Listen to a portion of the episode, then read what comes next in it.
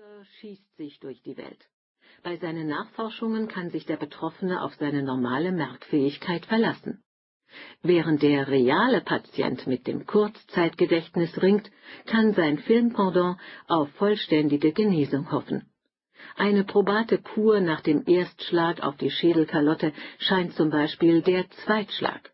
Baxendale nennt das den Zwei ist besser als einer Ansatz. Das funktioniert bei den Cartoon-Figuren ebenso gut wie bei Tarzan. In der realen Welt dagegen ist ein Schlag auf den Hinterkopf nie förderlich. Nur im Falle eines Psychotraumas kann ein zweiter psychologischer Schock hilfreich sein. Manchmal aber ist es filmisch auch gar nicht erwünscht, dass sich die Protagonisten erinnern.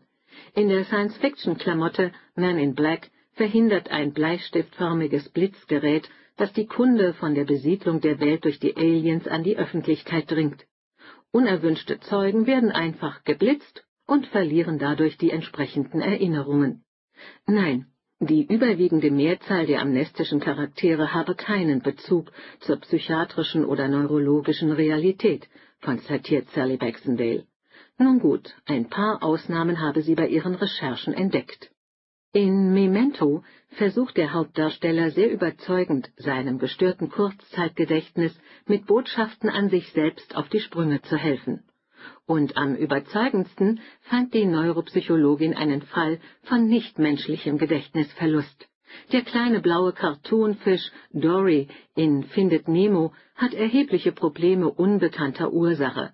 Dory vergisst Namen, neue Informationen und verliert die Orientierung. Die Fischschar ist genervt über die ständigen Wiederholungen. Ein akkurates Porträt von Menschen, die täglich mit schweren Gedächtnisstörungen konfrontiert sind